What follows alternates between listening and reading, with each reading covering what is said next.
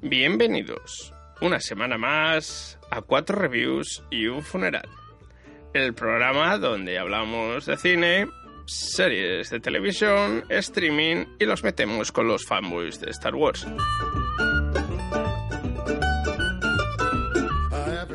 Esta semana eh, vuelve a estar César Castañón con nosotros, que algunas veces no está en cuerpo presente, pero sí en espíritu. Eh, esta vez sí que está en cuerpo presente. ¿Cómo estamos, César? Mi espíritu siempre está presente como el de, el de Bon Scott y el de Jimi Hendrix, que nunca nos abandonan. Efectivamente, siempre están ahí. Aquí estamos eh, una vez más, eh, poco después de haber grabado por un, por un puñado de grapas, volvemos a Cuatro Revisión Funeral. Esto es un no parar. Una Pero fiesta, bien, una bien. fiesta.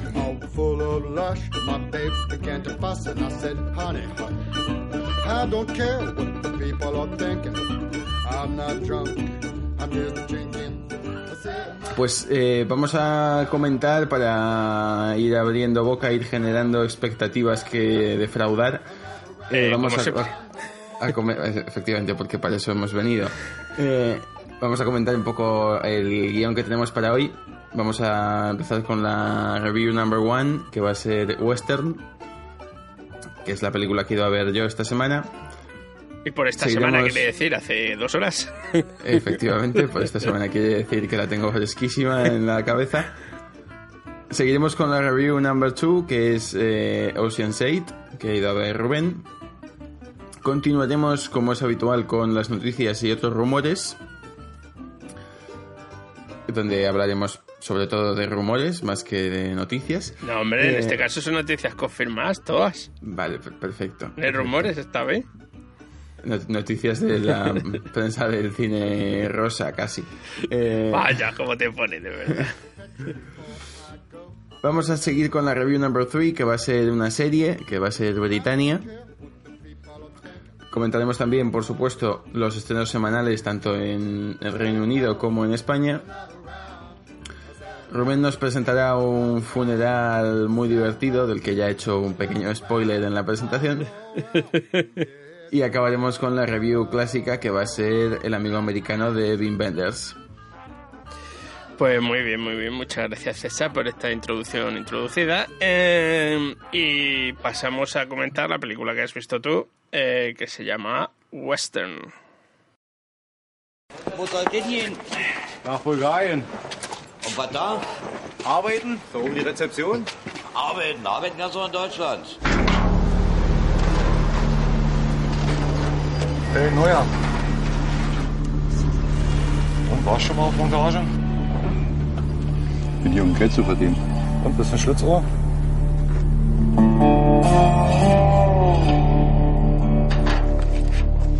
Die ist komplett verrückt geworden, oder? Hast du schon mal an die Einheimischen gedacht? Ja, nur. Deswegen bauen wir ja ein Wasserkraftwerk. Ja, wie jetzt jemanden ansprechen, Mädel ansprechen. Sagen wir mal. Ja, genau, genau, genau. Hallo.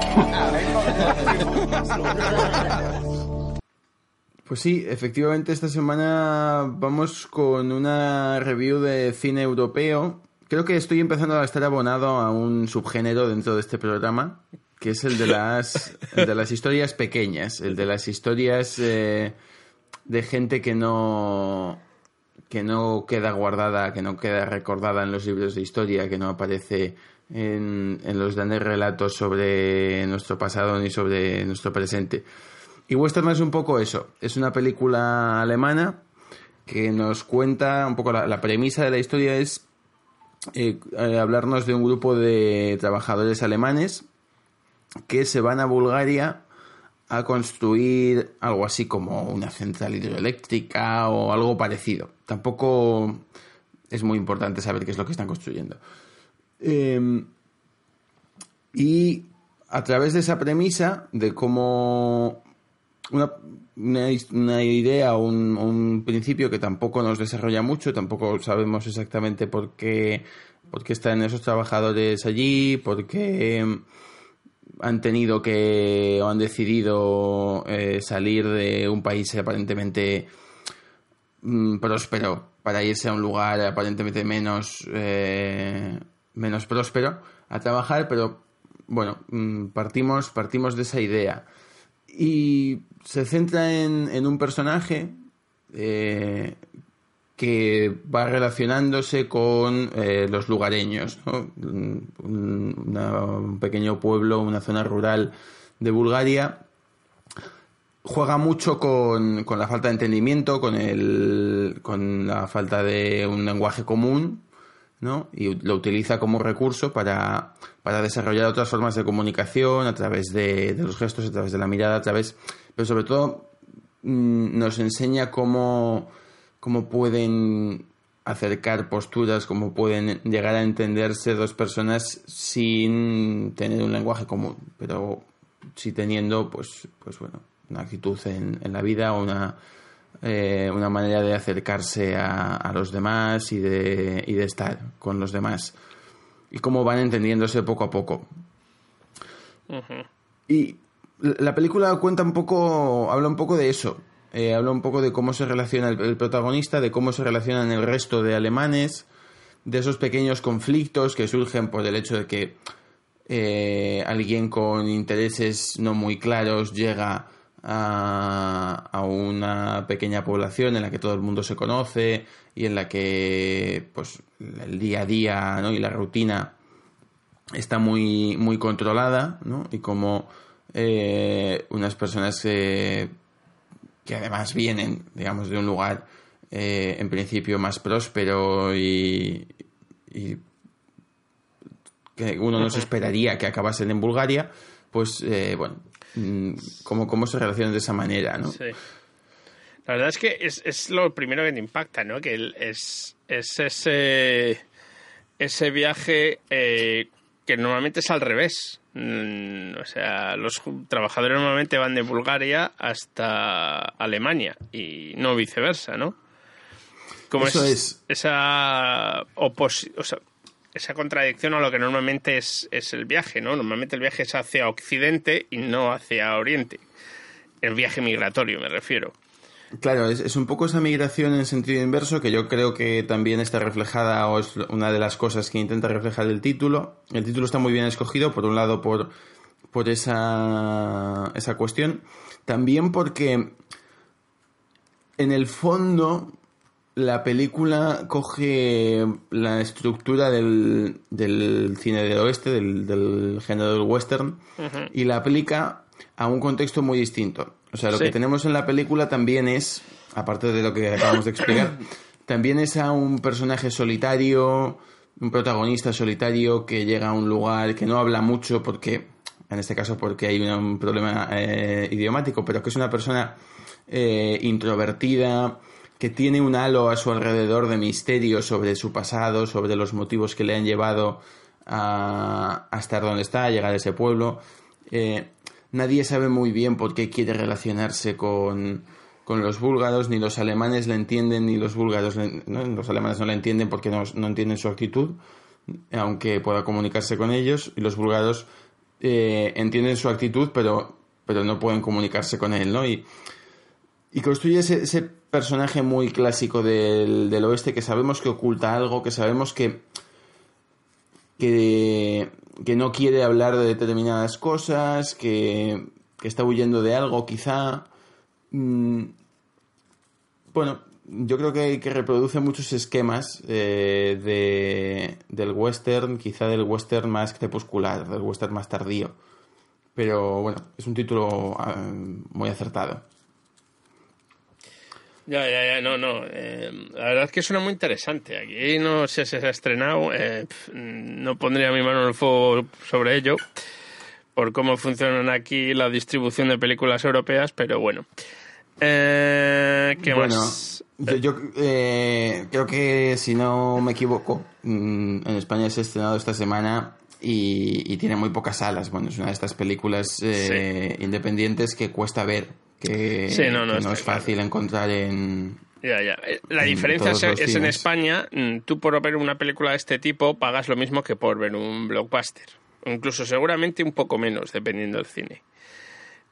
En Inglaterra es al revés. Tú pagas más por ver una película de estas que por ver un blockbuster. O sea, Eh, porque un blockbuster la echan todos los cines, las grandes cadenas, donde los precios pueden llegar a ser más baratos, donde pues hay ofertas, pero es para ver una película de este tipo te toca irte, como hemos hablado con Conchi, a uno de los cines especializados, donde es hipsterlandia y pegan unas leches que crujen. Pues, como un 50% puede llegar a ser más caro que una entrada al cine normal, o sea... Y ese es un fenómeno que no, que no ha Claro, llegado a es España eso de es momento. lo, creo que lo único que está mejor en España con respecto al mundo del cine en comparación aquí. Eh, Puede ser. Bueno, hay, hay otra cosa que, que quiero destacar antes de que pasemos a, a Destaca, otros destaca. menesteres. Y es que la película está dirigida y escrita, o escrita y dirigida, por, por Valeska Grisenbach, que es para mí eh, una desconocida hasta el momento, pero destaca que una película que habla de hombres y que está muy centrada en, en- en las, en las masculinidades ¿no? y en cómo ese grupo de hombres se relaciona con otro grupo mayoritariamente de hombres. ¿no? Sí, sí, sí, sí. Eh, está escrita y, dirigida por una mujer y creo que, que hace un gran trabajo construyendo esos personajes masculinos y, y hablándonos Claro. de, de sus motivaciones. No, está claro que, que- que es que no hay un. la masculinidad o, el- o la feminidad no es algo que esté adscrita solo al género.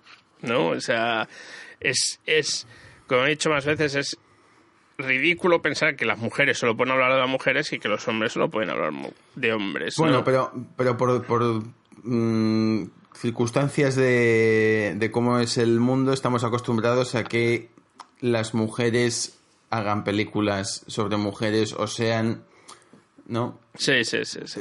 Hay, una tendencia general, ¿no? Sí, las mujeres- Merece la pena destacar que, bueno, pues que se puede, que una mujer puede hacer una película sobre hombres y, no, y hacerla claro. bien. No, no, Y- sí, sí, totalmente de acuerdo. Eh, y creo que es un problema de que las mujeres hacen películas de mujeres porque hay una cuestión de de fondo y es que como las películas hay un problema de que muchas de las películas no todas pero gran parte de las películas en las que salen las mujeres o tratan sobre mujeres son muy estereotipadas por los hombres hay grandes Sí. excepciones, ¿de acuerdo? Claro, Yo sigo claro. pensando que Sí, para sí. mí una de las películas, mis películas preferidas sobre mujeres es Solas y la dirige un señor que se llama Benito Zambrano. Eh, pero vuelvo a lo mismo, como tú has dicho, estás dirigida por una mujer y representa perfectamente una masculinidad. Es que no creo que una cosa se tenga que pegar con la otra y creo que es, esa es muy bueno que alguien, eh, que una mujer pueda hacer una película así porque esto sí que demuestra lo que ya muchos sabíamos y es que no hay no hay una cuestión de no hay una barrera de género, ¿no? De que tú solo tienes que hacer películas de este tipo y tú tienes que hacer películas de este otro. Aunque es cierto que hay muchos hombres que hacen películas sobre mujeres eh, que son un auténtico bodrio. Sí, sí, claro. Y O sea, que son estereotipadas y que son clichés y que, ¿no? Cuántas comedias románticas que supuestamente son para mujeres son auténticos truñazos que han hecho hombres, ¿no? Por supuesto, por supuesto, pero bueno, en general, o sea, ¿no? el concepto de comedia romántica está ya un poco eh, superado, no sé. eh. Eh, vale, eh, pasamos a la siguiente. Pasemos a la siguiente, que en este caso es, como decíamos, Ocean's 8. And we are going to rob it. Not the ball itself. on the neck of Daphne Kluger. Valued at over a hundred Million dollars. 150 million, actually. Revenge. It's a twofer. Do not run a job in a job.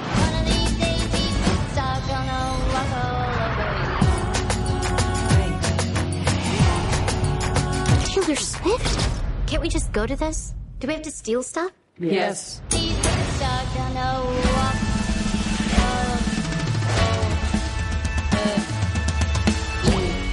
Is it genetic? Are the whole family like this? Literally. Pues sí, eh, me tocó ir a ver, que no quería haber ido a ver Ocean's 8, quería haber ido a ver otra película, pero por cuestiones de tiempo fue la que me tocó ir a ver, Ocean's 8. Eh, y esto es como lo contrario de, de- No, bueno, no realmente lo contrario, pero me refiero a lo contrario en, a lo que a película que acabo de hablar César, la de Western, en que esta es una película dirigida por hombres, pues es una película sobre mujeres, ¿vale? Mujeres... Y no es la octava de la saga. Y no es la octava, no. Es Eso, importante. César, yo no sé por qué se pensaba que era la octava película. Teniendo en cuenta que la primera empieza por 11. Entonces, en realidad sería como la precuela. No es la precuela tampoco.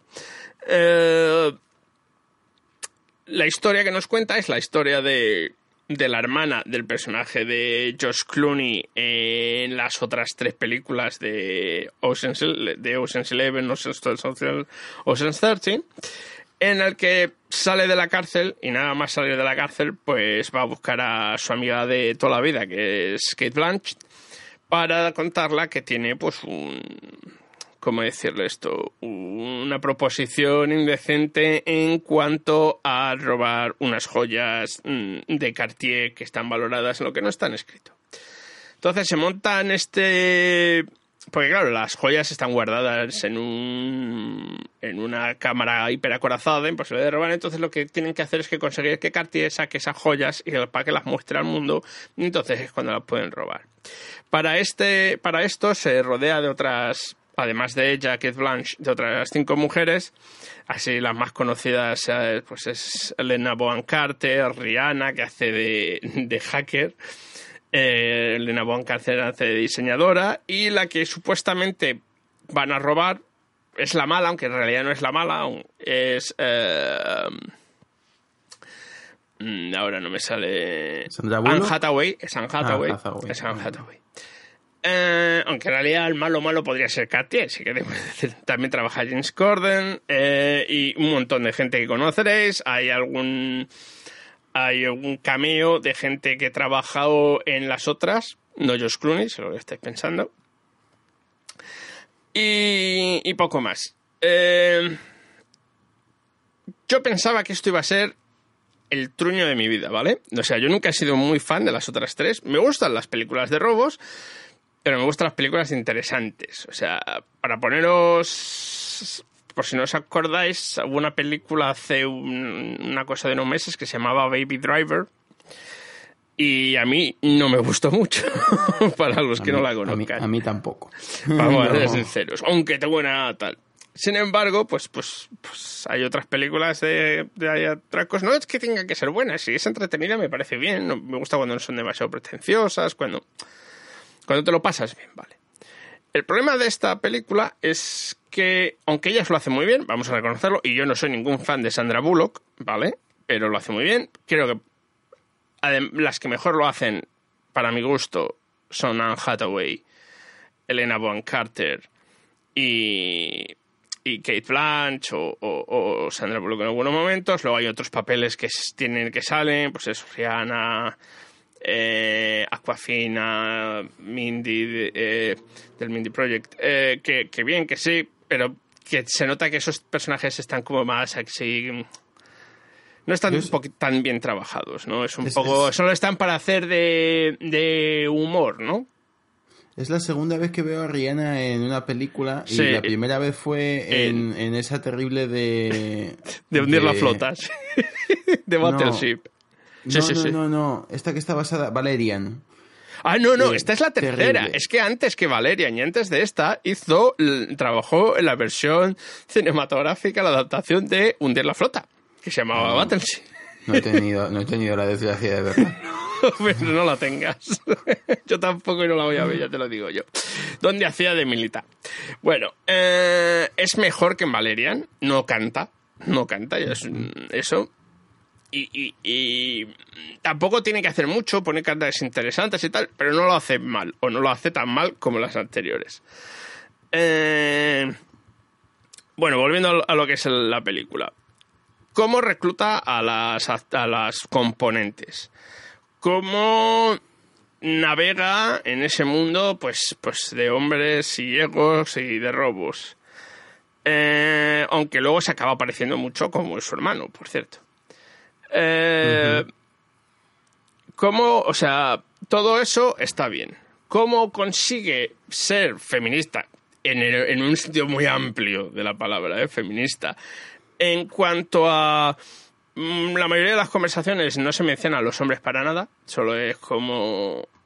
O sea, son... Es como ver una película en la que, pues, pues eso, pues como ver Ocean's Eleven, donde no van a hablar de mujeres, porque están hablando de cómo hacer el atraco, mientras que si esto hubiera sido hace cinco años, pues esta película estarían hablando de "Mm, es que este hombre y este hombre y lo que le hago a este hombre. Sí que Bueno. salen hombres, sí que se habla de hombres, pero está muy contenido, ¿de acuerdo? Y es más, eh,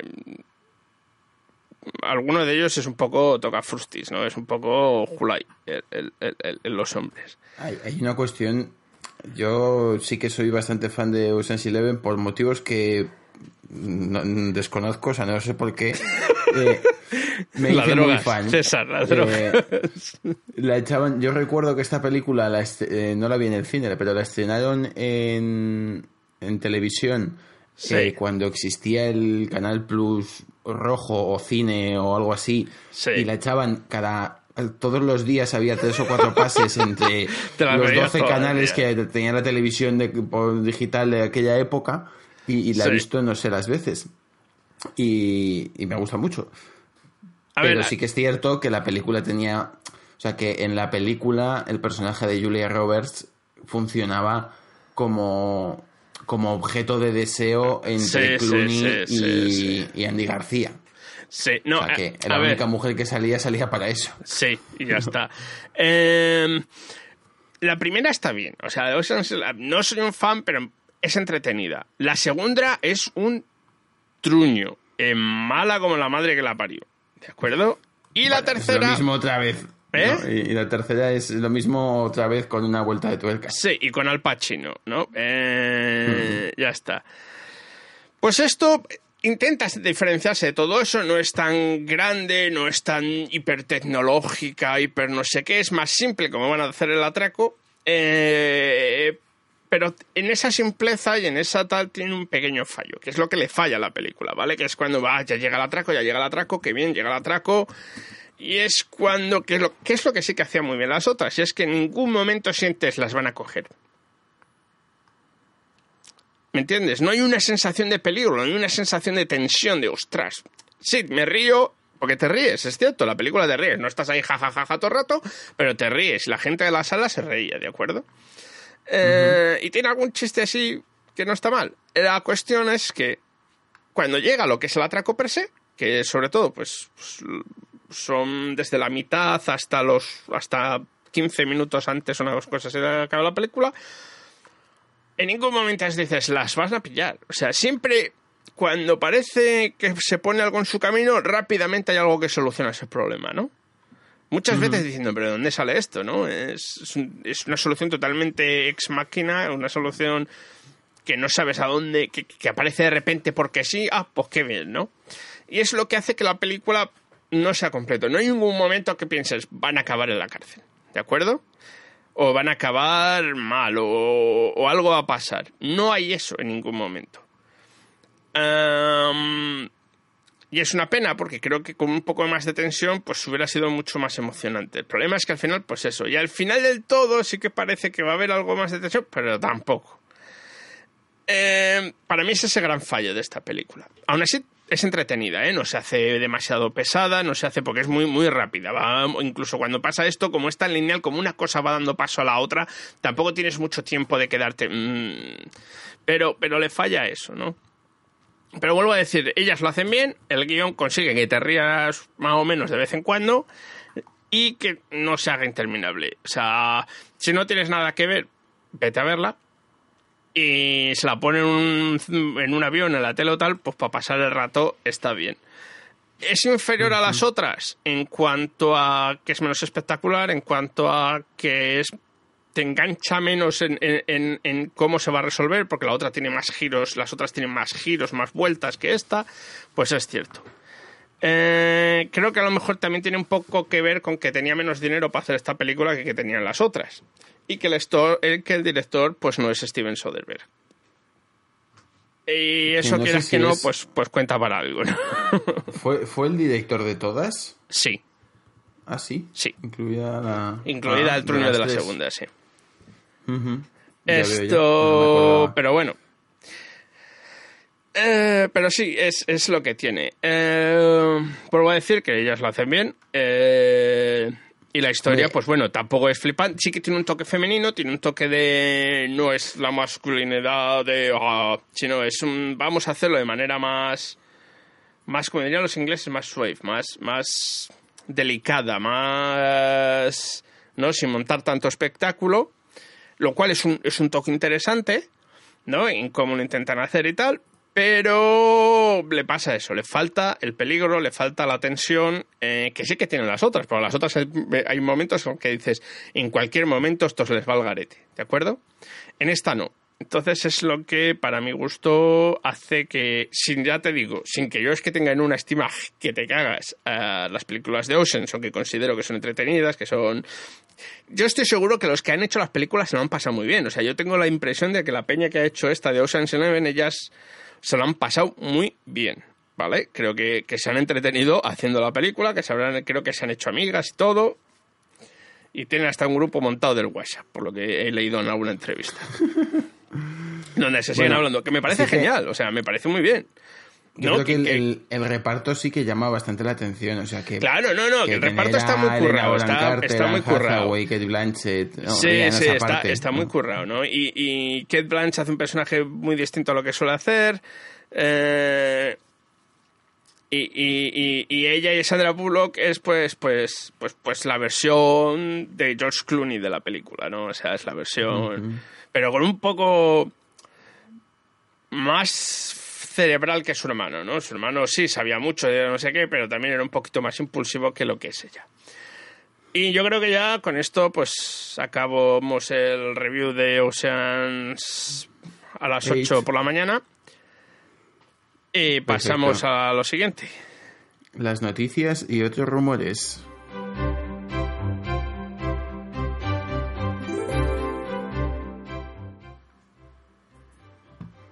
A ver, ¿qué, qué nos comentas, César? ¿Qué noticias tenemos? Pues empezamos con eh, una noticia que va a conmover al mundo. Eh, ABC Pues yo aprueba sí. un spin-off de Roseanne de Connors. De Connors. Se, se llama The Connors el spin-off, ¿no? Sí, que- sí, sí, sí, sí. esto A ver, para los que no os habréis enterado. Roseanne era esa serie genial de los años 90, finales de los 90, 80, principios de los 90, que revolucionó la sitcom americana en cuanto, sin ser Friends, en cuanto a lo que hacía por una, por, alguna vez era coger una familia de clase trabajadora americana, con todos sus problemones, y hacer una sitcom sobre ella. Una sitcom que era bastante ácida, bastante un humor negro, tocando cosas como el trabajo, la falta de dinero y todo esto. ¿no? Es una de las series que saltó a la fama a John Goodman y, y- y- y a Roseanne, y, porque se llamaba como ella, Roseanne, porque la actriz se llama Roseanne Barr. Y la serie, que por cierto, fue también donde empezó a- como actor y como coproductor George Clooney, que la gente no lo suele saber, pero si veis los primeros episodios, hace de jefe de Roseanne Barr en Roseanne. eh, es un crío, George Clooney, pero bueno, era coproductor también, ¿eh? De, de la serie. O sea, cuidado No, con él. no, no recordaba a Clooney antes de No, urgencias. no tampoco No. hasta que un día me lo pusieron. Yo tampoco. Y es que parece tener melena, pelo largo y tal. Parece totalmente distinto. Pero, para que veáis.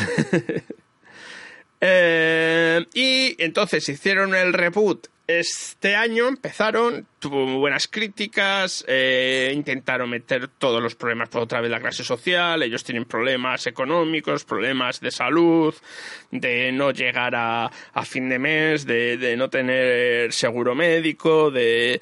eh, tienen un nieto que es transgender, trans- trans- transexual, creo, algo así. Es, un, mon- un montón de cosas que intentan actualizar la familia este año. Y iba de perlas, tenía un montón de de los ratings estaban por las nubes, la gente, la audiencia estaba encantada, hasta que a Roseanne Barr se le ocurre abrir la boca, o más bien usar los dedos para escribir un tweet eh, atacando a la que fue una de las que estaban bajo Obama, eh, mm, un tuit muy racista donde equiparaba a esta mujer por ser negra a ser un mono y además como también tenía familia musulmana en algún momento, algo así, con ser de la hermandad musulmana. Ya todo junto en un tuit. O sea, ahí, bien, bien, ¿no? Luego salió pidiendo perdón, diciendo que habían sido los, los, las pastillas que toma para dormir. La, salió hasta la, hasta la, la empresa de drogas, Sanofi, que es la, la que hace el am- Ambilent o Ambilent o como se llama la, la droga, eh, diciendo, perdone, mm, eh, no hay efecto secundario dentro de nuestra medicación que sea que sea racista. Es verdad que te puede hacer cosas en un momento sin que te des cuenta y tal, pero no, no genera racismo. Hace poco ha vuelto a dar una entrevista llorando, que claro, la ha cagado, que era no lo querían decir, que la han malentendido, que yo nunca diría así. A lo que otra gente ha respondido, no, no, no, perdona, esta no es la primera vez que eres así. Entonces la ABC rápidamente cancela el show, y claro, el problema de que cancela el show es que mucha gente se va al paro. Entonces, esa misma gente han puesto rápidamente la idea de, eh, queremos hacer un spin-off. Eh, en realidad el spin-off es todos menos ella. que ha aspirado. A, pues ha muerto, algo le ha pasado, pero va a ser eso. ¿Y cómo va a ser su vida? Además, con eso añadido. Eh, Yo creo que todos los ingredientes siguen estando ahí, así que con un poco de suerte funcionará y la gente vuelve a estar trabajando. Bueno, pues tiene. Bueno, tiene, expect- tiene genera expectativa. Vamos a ver en qué, en qué evoluciona. Yo nunca llegué a ver esta serie en, en su momento. A ti es que te pilló un poco. Primero se veía en Telemadrid. No sé si lo sabes. Telemadrid, eso te- no, no. Se veía en Telemadrid. Conozco, conozco Telemadrid, pero no. Vale. Lo que estábamos en y en otras en otras eh, televisiones autonómicas. Sí, Entonces en. Valladolid se veía que era donde venimos los dos, se veía porque en muchos sitios en Valladolid con una pequeña antenita podías ver Telemadrid. Eh, y segundo, pues es, es lo que te digo, a ti ya te, te pilla más joven que a mí. No era, se echaba la sobremesa y es de, no me, no me exactamente cuando empieza Rosan. No sé, yo, yo creo ¿En que qué año en es la en- primera en Padres temporada? Forzosos, ya un poco más tarde. Eh, pa, pa, pa. Eh, a ver, que lo miro. TV show. eh. En el 88 empieza el primer episodio.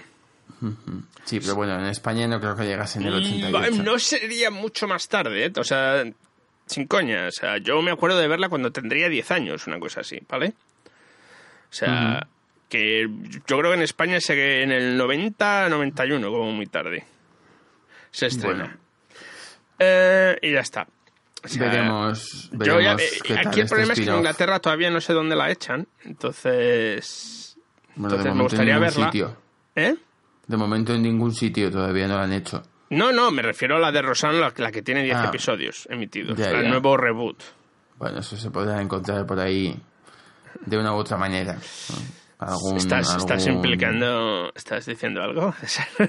No, que quiero decir que algún... Bueno, eh, esto es lo de siempre. Si alguna plataforma la tiene, pues podrás verla así. Si no, pues tendrás No, que no, verla de no, otra claro, no. Estoy seguro que al final sobre- lo comprará alguien. Y o ya sea Amazon, Netflix o... Vete a saber quién. Pero bueno.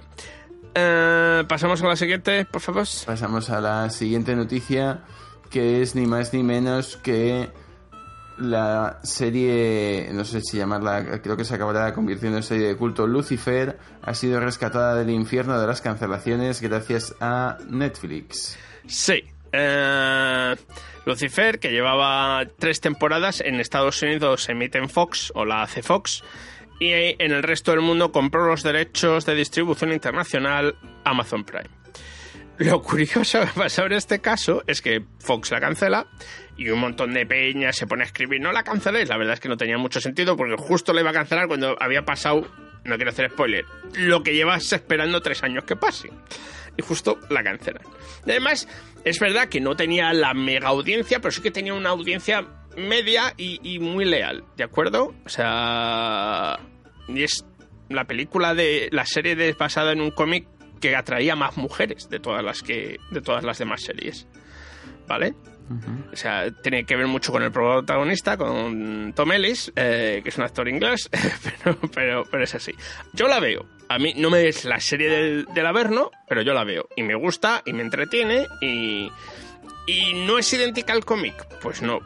Pero quizás en, en no intentar ser el cómic 100% está bien. Es más gracioso, intenta ser más gracioso, intenta ser más... Mezcla el, el típico eh, procedural case, en esto de que cada semana hay un caso que tienen que resolver, pero siempre hay una connotación personal y siempre hay una línea argumental que, que va ampliando eso. Eh, entonces la ha rescatado Netflix, lo cual no tiene sentido ninguno, porque lo lógico es que Amazon Prime, que ya tenía los derechos internacionales, la seguirá haciendo. Pero no, ha sido en Netflix. Entonces ahora las series que tiene Amazon Prime me imagino que tendrán que pasar a Netflix o, o- o verás las últimas temporadas en Amazon Prime, pero las anteriores las tienes que ver en Netflix. El caos. Pero lo curioso de todo es que ha pasado uno a la contra. ¿Vale? Hay una serie muy buena en Netflix, que es una serie que en Estados Unidos se emite en Sci-Fi o se emite en Sci-Fi y que tenía los derechos de emisión internacional Netflix, que se llama The Expanse, que es una de mis series de, ciencia ficción preferidas en este momento, que también ha sido cancelada. Y pasó lo contrario, ha sido rescatada por Amazon, porque por lo visto Jeff Bezos, el jefe de Amazon, es un fan de la serie. La verdad es que de series de ciencia ficción ahora mismo de, la- de- de lo mejorcito que hay. Eh, entonces ha pasado algo contrario. Pasa lo mismo. Netflix tiene los derechos de, de- de las temporadas anteriores. Entonces, ¿qué vas a tener que hacer? Mm, no lo sé, no lo sé. Va a ser muy. Se van a cambiar cromos con las series ahora Netflix y Amazon. Es algo muy raro. Y yo creo que ya pasamos a la, a la última noticia, César. Sí, sí, aquí, bueno, yo suelo comentar que aquí eh, ahora mismo Lucifer se puede ver en HBO España. Es, un- Las tres es- pues temporadas que que es tiene. raro, ¿eh? Porque yo creía que tenía y, y Amazon. no en para- Amazon Prime.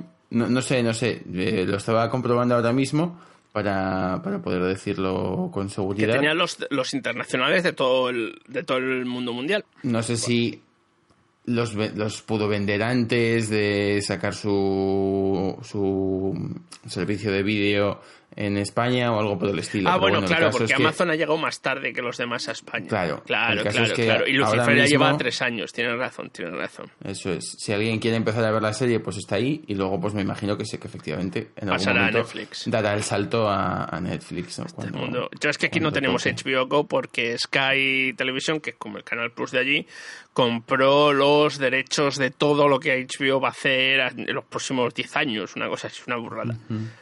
Entonces, o tienes Sky o tienes un servicio que se llama Now TV, que es para ver Sky en plan Netflix a través de la conexión por internet, o no lo ves. Bueno. Bueno, pasamos a la siguiente noticia. A la última- a la última noticia, sí. Ni más ni menos que George Clooney vuelve a la ciencia ficción con una película que se llama, o se va a llamar Echo. Bueno, vuelve como no vuelve, porque como director nunca ha dirigido ciencia ficción. Como actor ha hecho ciencia ficción, pero nunca ha dirigido ciencia ficción. Bueno, y esta la va a dirigir. Yo estaba pensando en Solaris. Sí, pero no la dirige, la, la, hizo, la Bueno, interpretó. pero la protagoniza. Esta la va Sí, a sí, dirigir. esta la va a dirigir, no sé si la va a interpretar o no.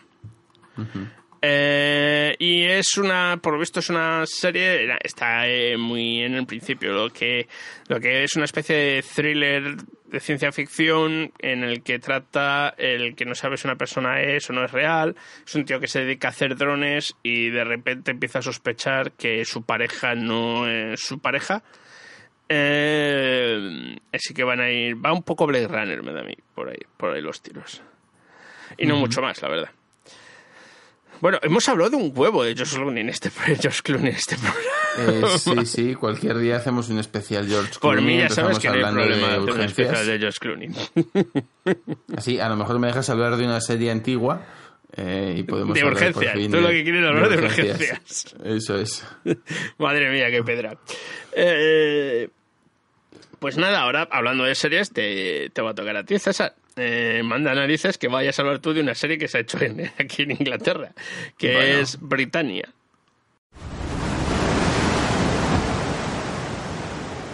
So you went mad. And the druids cast you out. I didn't go mad. And the druids don't cast you out for being mad. Being mad in the druids is practically a requirement.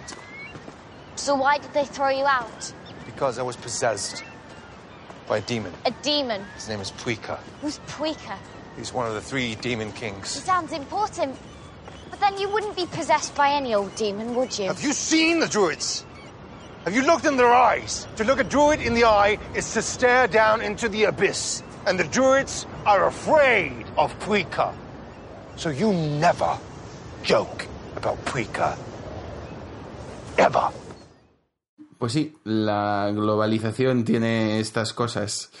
Eh, nos trasladamos a, la fantasía, ahí en concreto viajamos también en el tiempo a, a principios de, de nuestra era, a la época del Imperio Romano, porque Britania lo que nos cuenta es la historia en, en el año 43 a.C., algo por el estilo, eh, de la, uno de los intentos de invasión del Imperio Romano de las Islas Británicas. Bueno, si es en el 43 antes de Cristo no puede ser el Imperio Romano.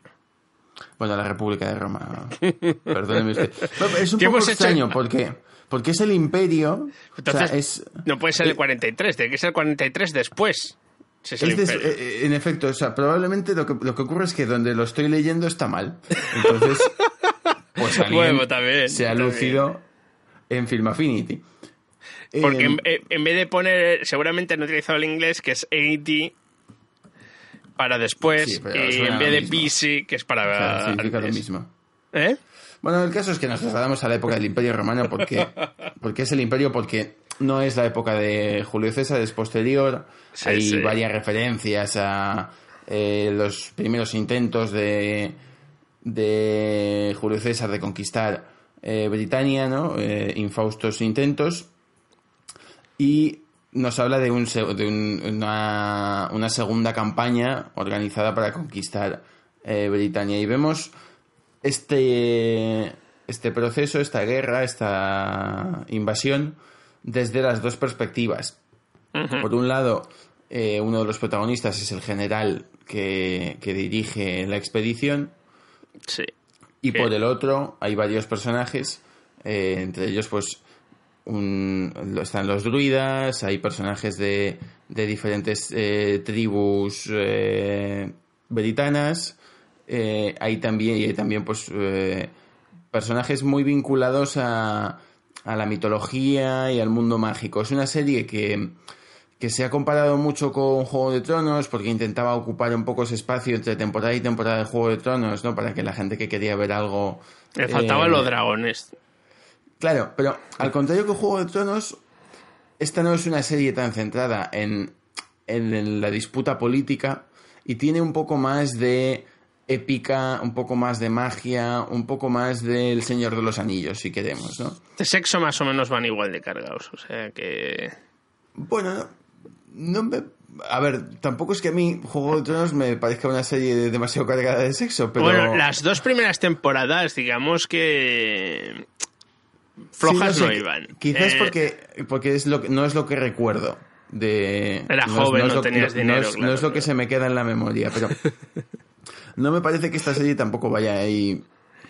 Mm, hombre, mm, no Es es, tanto como. Juego de Tronos, porque para aquí hizo más. A ver si me entiendes, ¿no? Se hizo aquí por Sky y, hombre, tiene sexo, tiene desnudez, tiene tal, pero no llega a ser el nivel de continuidad que tenía ese Juego de Tronos en las primeras temporadas. No, no, bueno, además también hay que tener en cuenta que esto eh, solo tiene una temporada de momento. Ya, ya, ya. Eh, son 11 episodios, si no recuerdo mal. Muy- 9 y es- episodios, perdón. es larga la temporada, ¿eh? Para ser de aquí. Para ser una serie inglesa, Sí, son, sí. son nueve episodios, ya son, ya son muchos.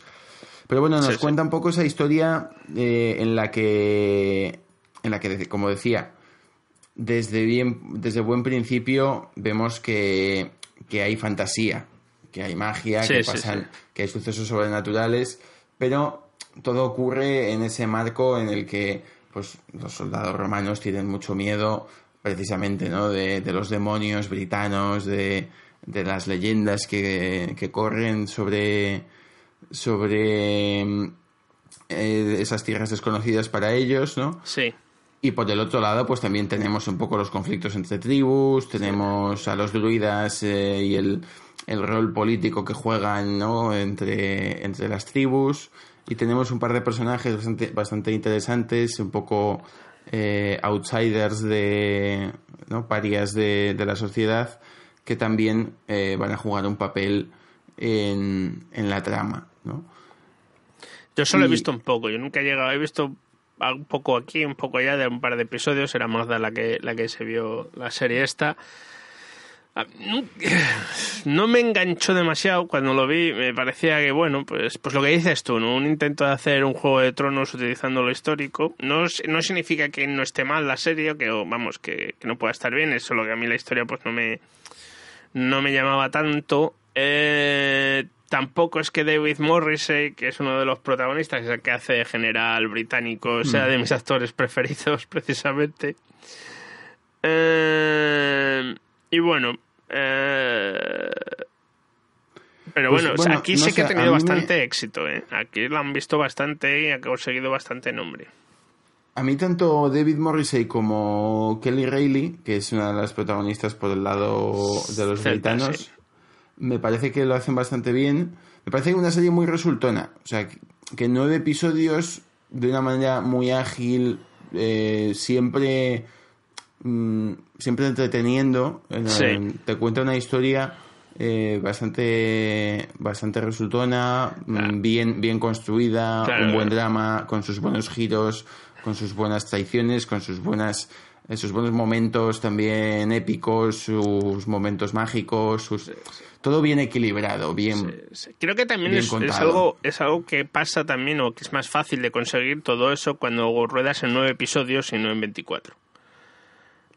Al, eso, eso por supuesto. o sea, al, al- al concentrarse el tiempo en el que tienes que grabar, eh, no tienes que estirar las cosas, pero puedes profundizar en ellas, pues consigues que todo quede mucho más limpio, mucho más conciso, que no te vayas por los cerros de Úbeda, que no tengas que alargar Mm. historias que no van a ninguna parte. Entonces, yo siempre he pensado que estas temporadas que se mueven entre los 6 y los 12 episodios son muchísimo mejores para la televisión, pero ya sabes cómo Bueno. son estas cosas. Sí, o sea, totalmente. de Hombre, acuerdo. quizás a lo mejor para una sitcom no necesariamente, ¿no? Pero para dramas y cosas así yo pienso que sí. Yo creo que, que efectivamente que las series van en esa dirección y que ya nadie se plantea hacer series de 24 episodios a no ser que la serie sea eh, de episodios autoconclusivos. Se- Sea CSI o sea Lucifer o sea ese tipo de series en las que puedes eh, empezar y terminar un, un episodio. Pero también es cierto que últimamente hay una tendencia creciente Sí. eh, que por ejemplo se nota en series como Westworld o, o como a mí me, pare- me pasó también en, en Predicador, una tendencia creciente a alargar las tramas, a, a a meter episodios en los que no pasa nada, a Ah, alargar. sí, sí. Pasa mucho también con las series de la Marvel. De Pasa Netflix. también con las series de la Marvel, sí, sí. O sea, la primera de Daredevil es, es una agonía, ¿no? De Le- los- episodios en los que no acaba de ocurrir nada. Sí, los, en esta hay serie tres eso no pasa. episodios entre el 6, entre el 5 y el 8, una cosa así, que es que ya está, te estás dando contra la pared. Es cierto. Pues sí. Esta, esta serie no, no tiene ese problema. En cada episodio pasan cosas, en cada episodio avanza la trama. ya, ya. Pero precisamente por eso, son nueve episodios. El problema que tienen las de Netflix es que son 13. Eh, El problema, el problema lo tienen las series que quieren tenerlo, porque en Netflix No, no. también está American Crime Stories, eh, sí, sí, pero, hombre, Simpson. siendo- sí, American Crime eso. Stories no están hechas por Netflix, ¿eh? Aunque ponga Netflix, no las hace Netflix. Bueno, Netflix no es un señor tampoco, o sea... Bueno, no lo sé. Algunas veces pienso que sí, que son muy potentes. Es- eso es, es Mr. Netflix. Bueno. para acabar, decir que esta serie en España se puede ver en HBO también y en Reino Unido eh, se puede ver en Amazon Prime, si no me equivoco. No, en Sky. Es de Sky. Ah, bueno, es una coproducción de Amazon Prime y Sí, Sky. sí, pero Y en el resto del mundo se ve en Amazon Prime, en Inglaterra se ve en Sky. Ah, vale, vale. Eh, sí, sí, sí, no, no, no, es la única manera que tienes de verla. O sea, Sky, Eso ya es. está. Y, y la primera temporada se estrenó en enero de 2018. Sí. eh, así que, bueno, pues. Sí, sí, sí. No, lo que pasa es que Sky, segunda. ahora que se ha puesto con esto los box sets, eh, sobre todo sus series siempre las cuelga, entonces siempre puedes verlas. Eh, las tiene ahí, entonces aunque haya pasado tiempo las puedes ver, ¿no? Eh, pero vamos, que a la gente, a los que vienen al Reino Unido les viene a saber esto, pero es un leñazo de pasta, ya como, como señor que lo paga, ya te digo que es un leñazo. Eh, y si no, pues, pues, pues eso que dices tú, HBO en España, el resto del mundo, pues seguramente sea Amazon Prime. Bueno, quitando Sí, los países donde haya Sky, porque también hay Sky en Irlanda, en Italia, en Alemania y en Australia o algo así. Pues, gentes del mundo, buscad la serie si queréis verla allá donde pueda caer. Eh, y ya pasamos, creo, al- a la siguiente parte contratante, que viene a ser los estrenos Los semanales. estrenos de la semana. Chan, chan, chan.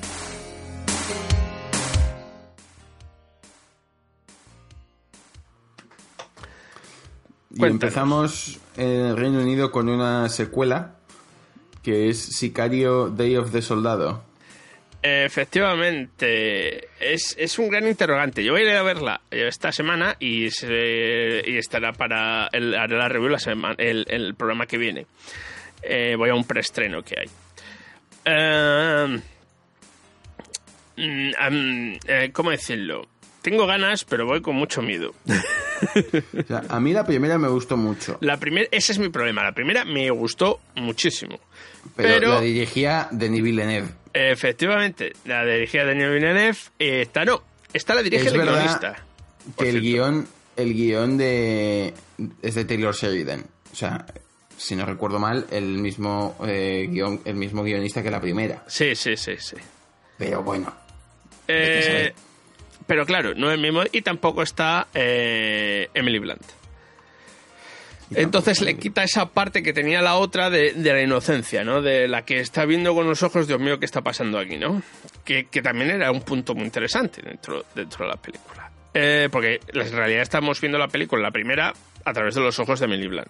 Sí, sí, totalmente. Eh, entonces, eso me parece que se puede convertir esto, que puede contarnos muy interesante, pero convertirse en un gorefest de tiros, pues no lo sé.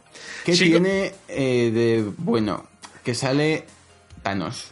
Sí, sale Josh Brolin y, y sale eh, Thanos y sale eh, The Collector.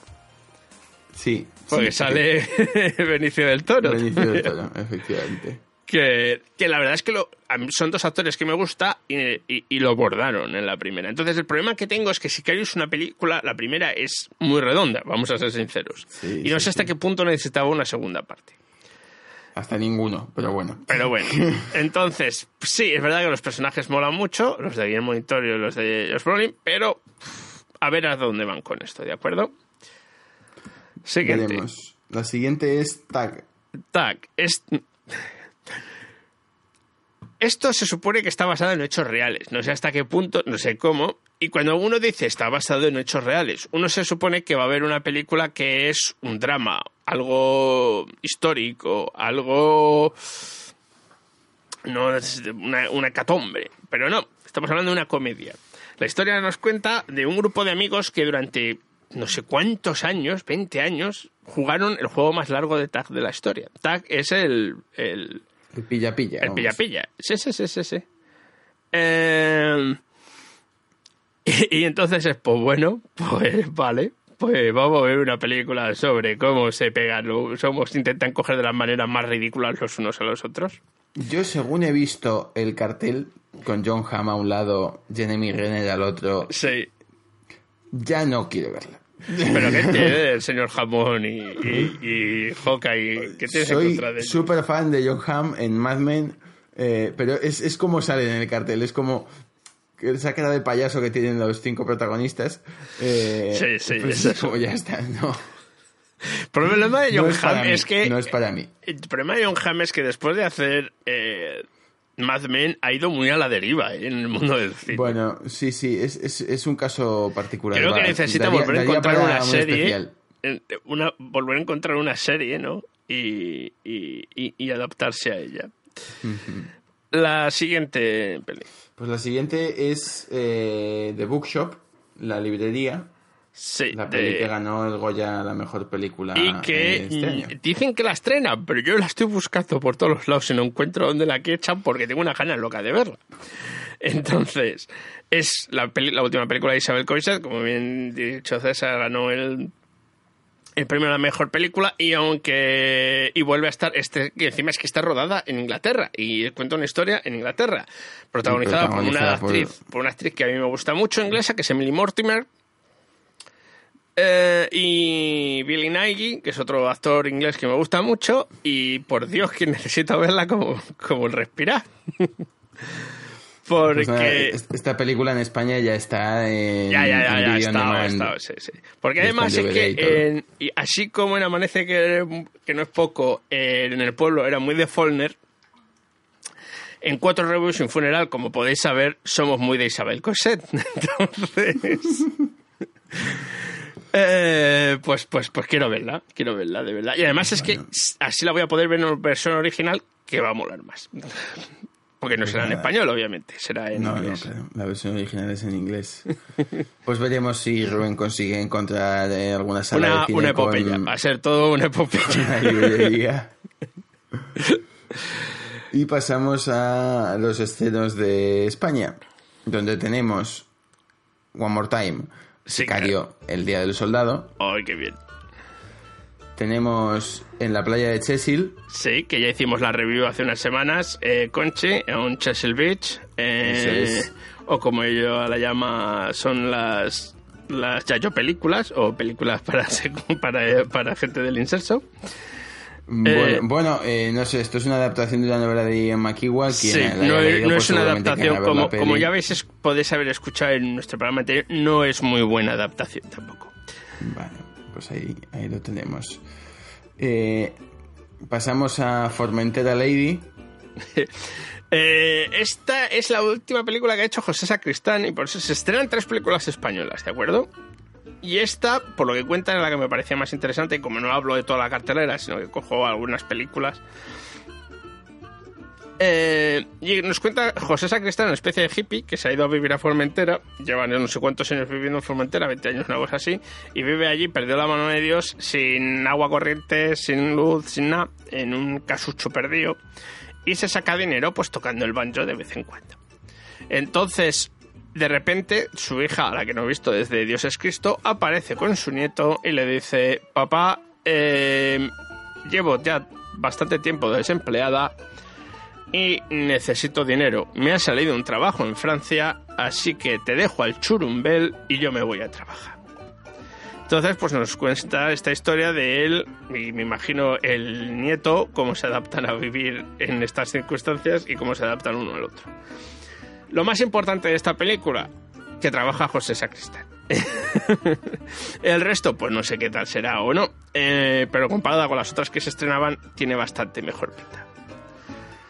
y la última, cu- cuanto menos. y la última la va a comentar César porque es el que quiere verla, que es la de 78-52, la escena que cambió el cine. Pues en efecto, eh, yo iba a traer esta película a este programa. Porque la, Se va a traer eh, con la mano abierta. porque la estrenaron el. Bueno, eso, eso que de fondo es una ambulancia. Eh, Sí, sí, sí. Eh, Como he dicho más veces, vivo al lado del hospital. Y como decía, iba a traer esta película a este programa, porque la estrenaron el viernes pasado, pero es más difícil de encontrar que la librería en el Reino Unido.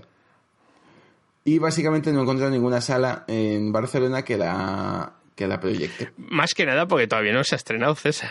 Sí, sí que se ha estrenado. No, no, por eso está aquí, porque se va a estrenar este viernes. No. ¡Hombre!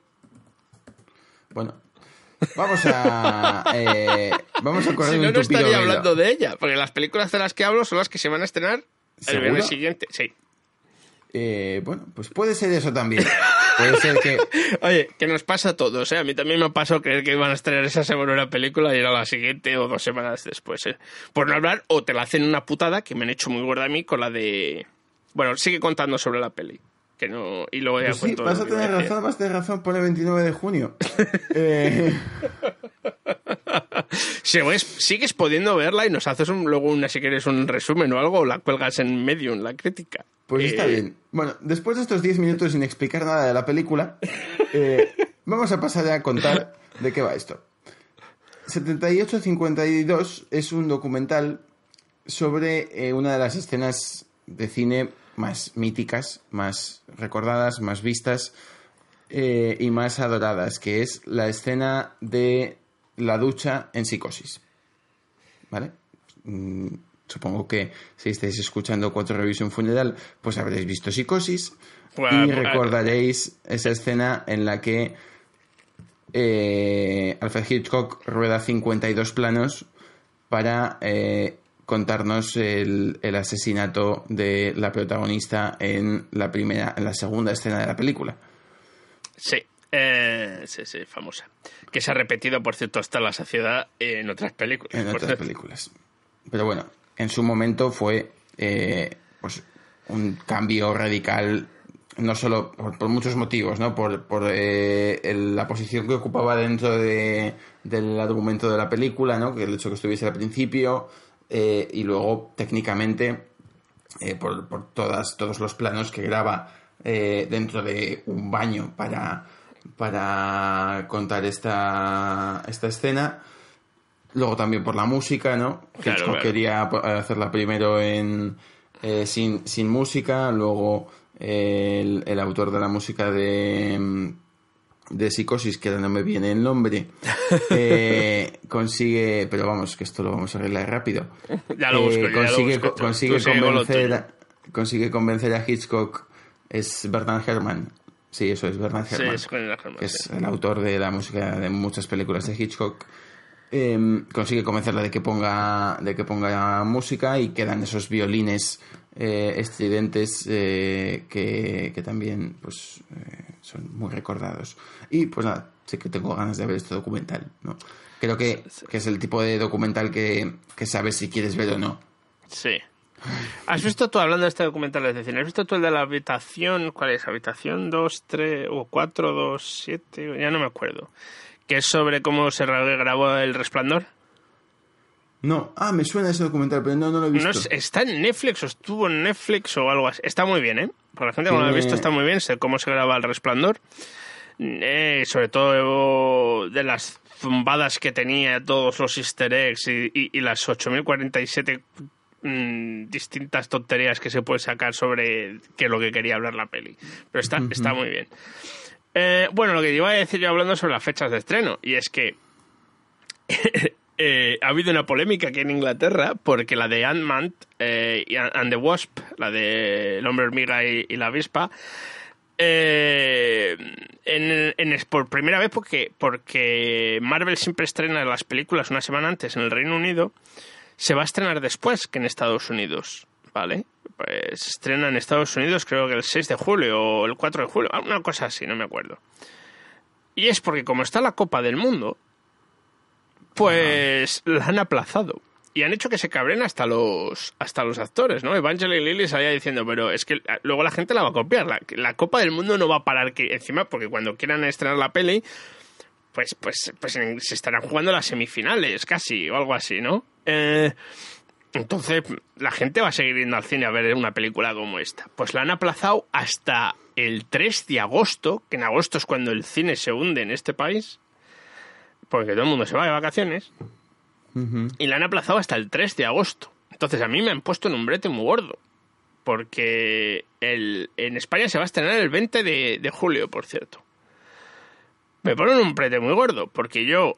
eh, el, no voy a estar en, en- en Inglaterra cuando se estrena, voy a estar en España, lo cual me va a hacer verla en versión doblada, lo cual es horrible, y, y me va a tocar verla en Almería, creo, una cosa así.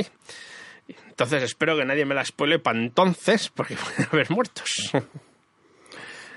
Pero Yo, bueno.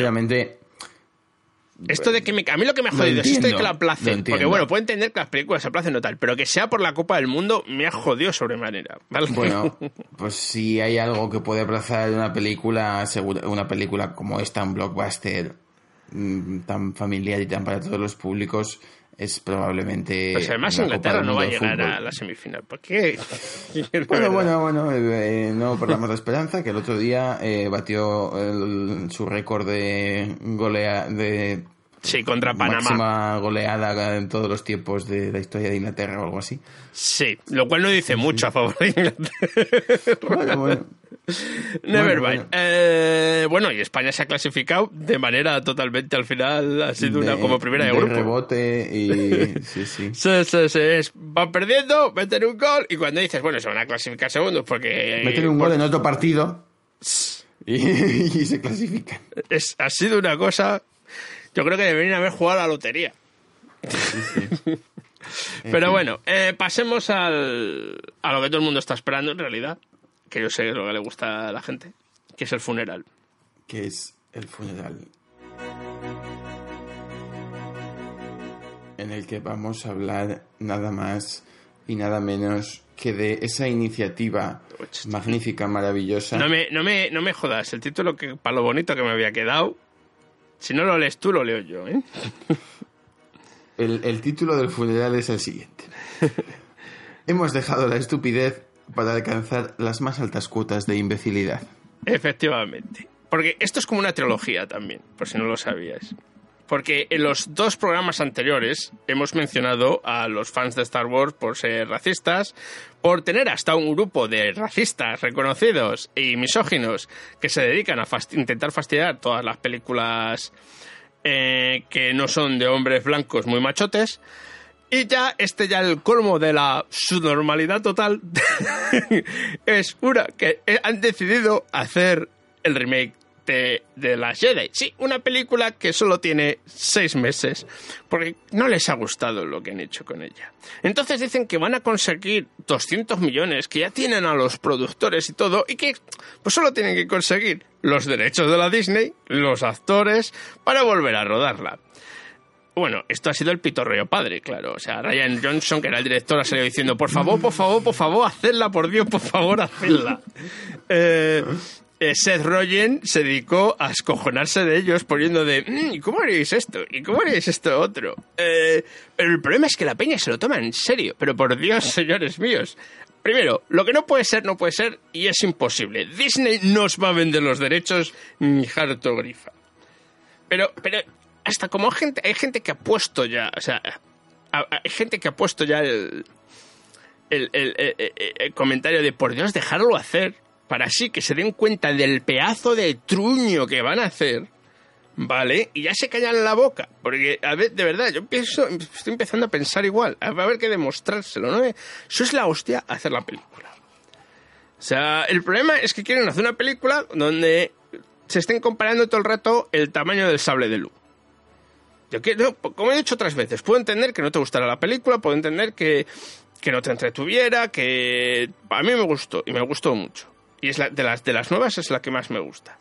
Pero puedo entender que no, hay gente que, que por unas razones o por otras no le ha gustado, porque no le gusta cuando viajan al casino, porque no le gusta que tenga un tono un poco más o menos político, porque intentan buscar agujeros al plot por todas partes, y claro, siempre se lo vas a encontrar. Pero me parece muy bien. Yo eso lo entiendo, es una película, te puede gustar o no te puede gustar. Pero coñi, que, que, que tu problema con la película es que salgan mujeres eh, o mujeres asiáticas y que tenga más importancia que un tío y que salga un instructor negro y que... Por favor, eso no hace mejor o peor una película, eso solo te hace un racista y un, xenófobo y un, y un misógino y un homófobo. ¿Vale? Porque también ahora, como ya han dicho los escritores que Lando Carlisian es pansexual, pues ya están también poniendo en el grito del cielo porque cómo pueden hacer Lando Carlisian pansexual. Dios mío, que es el único en todo el universo con Darth Vader que lleva capa. vale. Eso tiene que decir algo, sí o sí. Eh, Yo creo Entonces que el, pro- ya- el problema es que han tenido que buscar pansexual en la Wikipedia. sí, sí, estoy les ha seguro. sentado- les ha sentado muy mal. Claro. Eso es- eso de buscar información, por Dios, sí, es los, son el cuñadismo representado. Ellos lo saben todo. ¿No? Pues, pues ese es el problema. Y es que. O sea, ¿qui- ¿quieren que van a hacer un crowdfunding de 200 millones? ¿O, o hay alguien de verdad tan. con pasta en la, en la, en, en la extrema derecha americana que vaya a decir, toma 200 millones para que... Pero es que, vuelvo a lo mismo, Disney nos va a vender los derechos. y si Disney os vende los derechos, esa película nunca puede ver la luz del día porque Disney os va a poner un pleite con la casa un pino. O vais a hacer una película que no se pueda llamar de las Jedi, se llamará The Lies Hulai. Y, y no habrá sables de luz, habrá mm, floretes de luz, cosas así. Pero es que es- llega, ya un punto que no sé si tomarlo en broma o, o- ya de, o ya de verdad es que el mundo está muy mal, muy mal, muy mal. Bueno, yo, yo la verdad es que esto me lo, me lo he tomado en broma siempre desde el principio, porque. Primero, porque no acabo de entender que alguien que haya visto las tres películas originales y haya entendido algo pueda decir que es que esta película no tiene.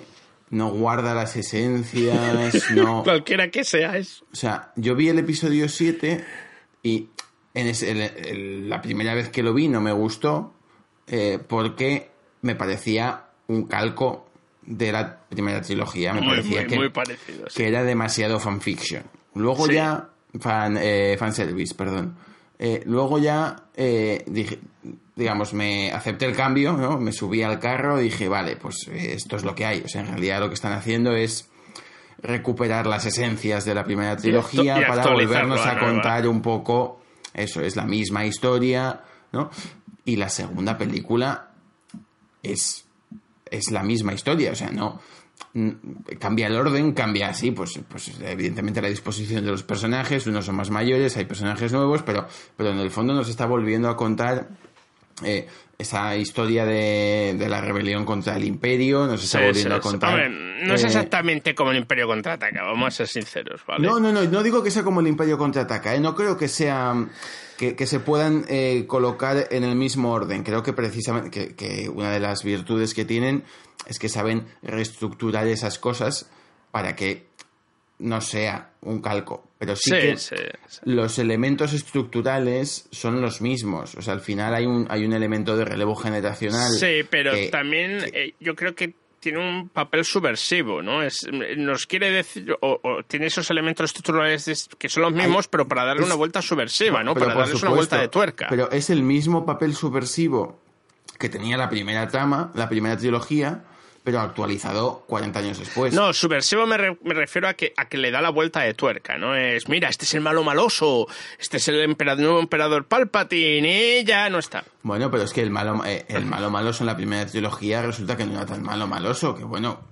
Claro que Vader Sí, no pero me refiero a la figura siendo el malo central, maloso, la pero que movía luego- todo, que era el emperador Palpatine, pues, pues, pues ahora iba a ser Snoke, y claro, pues juega, mira, tenéis estas ilusiones, ¿creéis que va a ser así? No. Que me parece muy bien. O sea, el otro día veía un comentario que decía que aunque le gustaba mucho la película, entendía por qué la gente se cabreaba y por qué Disney a lo mejor no había cogido la mejor opción en cuanto a Ryan Johnson se dedica a coger las tramas que ha abierto JJ Abrams y a darles la vuelta o cepillárselas, ¿no? Eh, creo que tiene razón, pero no estoy de acuerdo con su conclusión. Mi conclusión es que han hecho muy bien, porque lo que no puedes hacer es seguir con lo mismo.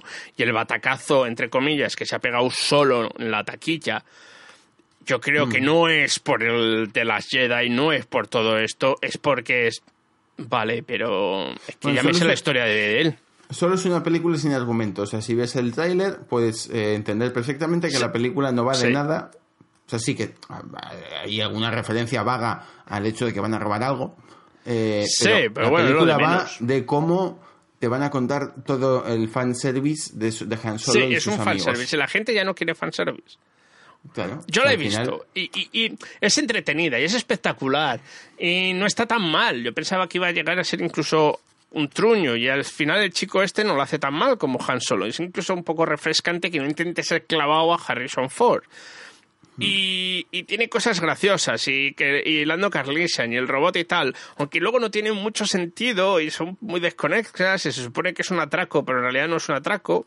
O sea, así como Rogue One es una película bélica y es una película bélica, mm, eh, solo intenta ser una película sobre una- un robo y no es una película sobre un robo. Eh, intenta ser un western y no es un western. Eh, pero bueno, estaba ahí. Y, y para mí el problema que tiene sobre todo la película es que cuenta una historia que a nadie le interesa. O sea, mm, yo no, la, la vi porque era la porque no había otra película que verla. Tampoco tenía yo unas ganas de verla que me estaban volviendo loco, ¿me entiendes? No, no, ya, ya. Pero bueno, vol- volviendo, a, volviendo al tema del que estábamos hablando. Sí. O sea, en realidad hay e- efectivamente, pues eh, ha pasado en todas las adaptaciones, ¿no? Se ha todo en los Anillos y demás. Siempre hay, y en, en un fenómeno social como fue Star Wars en, en los 70, siempre hay eh, ese grupo de guardianes de las esencias. Puristas. De unas, de unas esencias totalmente inventadas. ¿no? Y, que, de las que- y por lo tanto no pueden ser guardianes. Seleccionadas por vaya usted a saber quién, ¿no? Que bueno, que vienen a decirte cómo tendrían que ser las cosas, ¿no? Eh, y entonces, bueno, pues, pues bueno, pues ya está. O sea, tampoco. Yo eh, creo que efectivamente que, que más allá de la anécdota divertida, eh, pues no, no tienen mucho mucho recorrido, ¿no? No, no, no. Esto, o sea, esto lo he hecho sobre todo por esa, esa idea de trilogía, si- ¿no? si- Que empezó todo cuando empezamos a hablar de sobre los fanboys si de. Disney quiere hacer películas neocon, eh, lo puede hacer, no hace falta que haga un Sí, remake de sí, Star pero me Wars. Si refiero, Hollywood me quiere refiero. hacer películas neocon, claro, mi problema cuando yo hacer. empecé a hablar de esto no era tanto. O sea, esto es como el, como el escalafón, es como el retorno del Jedi, ¿no? Donde acaba todo. Me refiero. Eh, el problema sobre todo es cuando, cuando empezamos a hablar de esto hace dos programas, bueno, este es el tercero, era sobre cómo el primero que hablamos, eh, como esta peña se estaba dedicando a atacar pues, a la actriz que hace de, Rose Tycho en, la, en la de, de las Jedi, o a, o a la actriz que hace de Rey en el social media de manera brutal, de manera misoginista, de manera eh, homófoba, de- perdón, homófoba, no, eh, de manera racista, hasta que han conseguido que dejaran el, el social media, ¿no? Eh, que dejaran Instagram o cualquier otra manera. Y cómo se creen con cierto poder y cómo intentan boicotear películas, etcétera, con muy poco éxito la mayoría de las veces, pero lo intentan, y cómo increíblemente consiguen más publicidad de la que uno pensaría que iban a conocer. Y, Y- ese y es el em- problema de verdad. Y sin embargo, no existe el verdadero movimiento contra Star Wars y contra Disney que debería existir, que es el movimiento de la gente con gafas. ¿Por qué no hay gafas en Star Wars? Hostia, no, no, es verdad, porque no no hay gafas. pensado. O sea, porque, está, porque, porque no se pueden dibujar gafas en los cómics de Star Wars. ¿eh? Pero esto no, no, se lo- es verdad. Se lo he no hay- escuchado no a hay nadie con gafas. no me lo a lo mejor es que ahora con la tecnología que ella no te hacen falta las gafas. Ya, ya, sí, claro. Eh, eh, Los pobres de Tatooine eh, seguro que necesitaban gafas antes de... No, los pobres de Tatooine no tenían ni pasar cosas. Bueno, pero tienes razón, tienes razón. Hay que hacer un Eh, escrito claro, sobre no, ello. Tienes toda en- la en razón. universo de Star Wars no hay miopes. O sea, no hay miopes. sí, o, o los que antipilates. sufrimos atismatismo o, o- o hipermetropía, tienes razón. Hay que levantarse en armas contra Claro que sí. Bueno, dejémoslo ya y yo creo que ya va siendo la hora de acabar. Que es que siempre decimos que vamos a tardar poco y al final nos enrollamos como las personas, César, de verdad. ¿eh? Suele pasar, suele pasar. Pero nos pasa, me pasa con Vamos Conchi igual. a pasar al review clásico, Voy a intentar que es- que sea rápido. El amigo americano. Are you interested in 250,000 mark for shooting one man, maybe two? It's safe and easy. I don't know where you might have heard it. I am a gunman. You must take me for for somebody else. No, Mr. Zimmerman. We know that you are not going to live very much longer. You got a wife, you got a little boy. Wouldn't you like to leave them some money when you'll die? Vale, así como Conchi eh, empezó a hacer su ciclo sobre David Lynch, yo he decidido que voy a hacer mi ciclo sobre Wim Wenders. Eh, para ello he escogido la, la otra... Queda una película más que nos quedará por comentar, pero eh, que es el cielo sobre Berlín, o en inglés The Winds of Desire. Esta vez vamos a hablar de El amigo americano, The American Friend, rodada en 1977, basada en un libro de Patricia Highsmith llamada El juego de Ripley. eh, nos cuenta precisamente una de las historias de este personaje que se ha llevado al cine varias veces, que es Tom Ripley, eh, este personaje de dudosa moralidad que roda la psicopatía que se dedica a utilizar la gente como le da la gana. En este caso, Ripley, el susodicho Ripley, está interpretado por el actor Dennis Hopper en una de las, para mí, de las sus mejores interpretaciones. Y el pobre. La marioneta que cae en sus manos es Bruno Gans, del cual ya hablamos la otra vez, porque es el mismo actor del hundimiento, si te acuerdas, César. Eh, Sí, sí. que es el actor, era- fue durante un tiempo, sobre todo cuando Wim Wenders rodaba en Alemania, fue el actor fetiche de, de Wim Wenders. Eh, y luego tenemos a Lisa Krauser, que hace de la mujer de Bruno Gans. Lo que nos cuenta la historia es Ripley llega a, a Alemania, pues la película está rodada entre Alemania y Francia, y se dedica, es un pasante de arte que se dedica a vender arte de un pintor que supuestamente está muerto, pero en realidad sigue vivo, eh, para así vender sus obras de arte más caras. En esto conoce a Bruno Gans y le sale la oportunidad, que tiene un cáncer, una enfermedad terminal, le sale la oportunidad de convencerle para que mate a una persona y así dejarle a su familia pues un poco más acomodada, ¿no?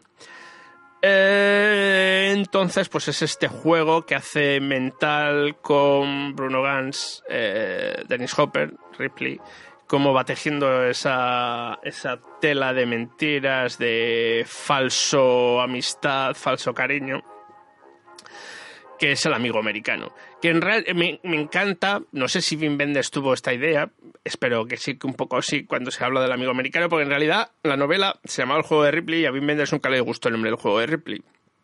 Que por cierto, luego se hizo, se volvió a hacer con John Malkovich en el año 90 y pico, creo, o 2000 y poco, mm, mucho peor en calidad, y sí que se llamó el juego de Ripley. Eh, pues no. No. Me he perdido. Pues, pues es esta idea de que es el amigo americano, hablando de este personaje de Ripley, pero hablando en sí de lo que representa para Alemania. Estados Unidos en general, ¿no? Ese amigo de que te vende todo, te dice que, "Buah, que va a darte, que te va a hacer, que no sé qué, pero cuando menos te lo espera te la mete doblada. Eh, de ahí yo pienso que es el juego del, del nombre del amigo americano, que también, vuelvo a decir, viene de la relación entre ellos dos. Y pues la verdad es que el guion es, es impresionante. Salen, creo que son seis o siete directores haciendo gran- eh, cameos. Sí, sí, lo Eh, estoy viendo aquí. Nicolas Rey, Samuel Fuller. Nicolas Rey como más famoso de todos. Además, eh, Wim Wenders estaba enamorado de Nicolas Rey. Le hizo hasta un documental de sus últimos días, que es una pasada, por cierto. Sí, si podéis verle, no me acuerdo ahora de su nombre. Nicolas Eh, Rey, no esperes demasiado. ¿Eh? Se llama Nicolas Rey, no esperes demasiado. Sí. El documental. Don't expect too much. Que en inglés es un juego de palabras. Sí, sí. Es, es un documental de la hostia los últimos días de la, de la vida de, de, de Nicolas Rey, que le dejó grabarle y todo. Wim Wenders siempre está enamorado del cine, de cierto cine americano. Y la historia, pues es eso, ¿no? Es una mezcla entre thriller, mm, drama muy cargado y con un Dennis Hopper. Además, es un Ripley que nunca se ha repetido. Es un Dennis Hopper ultraamericano, sombrero de cowboy, pose dura, ¿no? Es como si lo hubieran sacado del oeste, pero en realidad es este sociópata, ¿no? Eh, que es Ripley. Y Bruno Gans lo borda como esta persona que no sabe de dónde el viento le da, que se dedica a hacer marcos para cuadros. Y, y en un momento de desesperación, pues, pues muerde la, la manzana prohibida. Eh, se ve muy bien, es, es bastante tensa, bastante. te, agarra la silla eh, y es un cambio muy distinto al cine que había hecho hasta entonces Wim Wenders. Eh, y, por ejemplo, es la primera vez que Bruno Gans y Wim Wenders habían rodado una escena de, disparo, en la que disparaba. Y, y ello tuvo bastantes repercusiones y problemas. Eh, no mucho más. A mí me ha gustado mucho, como no toda la carrera de Wim Wenders, lo, su etapa más tardía americana no es tan genial, aunque la calidad sigue siendo interesante. y a lo mejor pues son sus primeras películas en Alemania o en Estados Unidos, como Paris, Texas, que hablamos la semana que viene, la semana pasada. Y no mucho más. Bueno, me, me voy a autocorregir. El, el Sí. documental que he dicho antes lo dirige la mujer de, de Nicolas Rey y es póstumo. Eh, que- eh, no, no es póstumo, eh, pero lo dirige la mujer de Nicolas Rey. El, el de Wim Wenders se llama Relámpago sobre agua. Ese, ese es. Es que hay varios documentales Claro, sobre claro. Nicolas Rey. Porque es que este, este mm, que Wim Wenders sale como pintor, es el pintor este que hace los cuadros. Eh, perdón, Wim Wenders, eh, Nicolas Rey. Nicolas Rey. Y es que creo que de verdad pintaba en su, en, en su, en su vida. Eh, y nada más. ¿Tú la has visto esta, César? No. no, Pues no debería que verla. Sí, sí. Eh, Wenders es un director de los que tengo pendiente. Una pena. Esto, pues nada más. Eh, muchas gracias por estar otra vez una semana más aquí, desde Barcelona. Eh, Gracias. ¿Eh? Pensaba que se las dabas a los espectadores. A los No, oyentes, esa te las no doy a mí. ti, te las doy a ti. A los espectadores, pues muchas gracias por aguantarnos otra semana más. Madre mía, qué paciencia. Eh, no sé si es que es una apuesta o algo así. de tragarse los, los, programas. La semana que viene vuelve a estar aquí Conchi. Eh, darnos al like, darnos al suscri- a suscribiros. Eh, ya sabéis que estamos en iBox, iTunes, Intuning. Ya sabéis que también os podéis seguir en, en Instagram, en Facebook y en Twitter. Y también que tenemos de vez en cuando, subimos críticas de películas que no comentamos aquí a nuestra página de Medium de cuatro reviews y un funeral. Eh, y además, a la vez que se suba este, o un poco antes, se subirá el último programa de Por un puñado de grapas, donde comentamos diversos cómics el señor Castañón y yo. Y no mucho más. Muy buenas noches. Y, Y buena hasta suerte. pronto. hasta pronto. Hasta pronto. Another round of one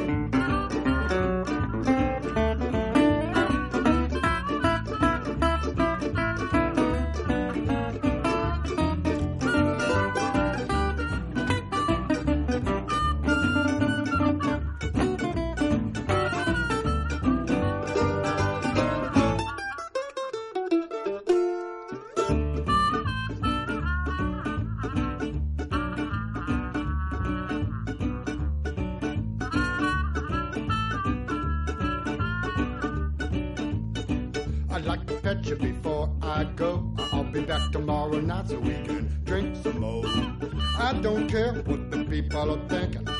I'm not drunk, I'm just a drinking. I said more, another round. I said more, another round. I said more, another round. One more round, get me down. Another round.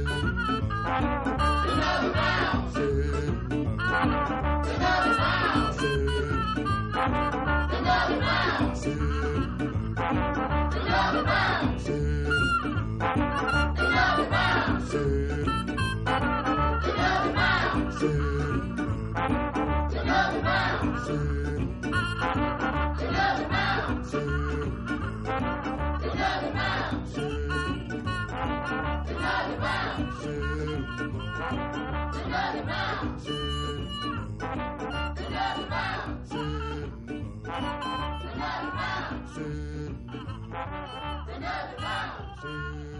Another round.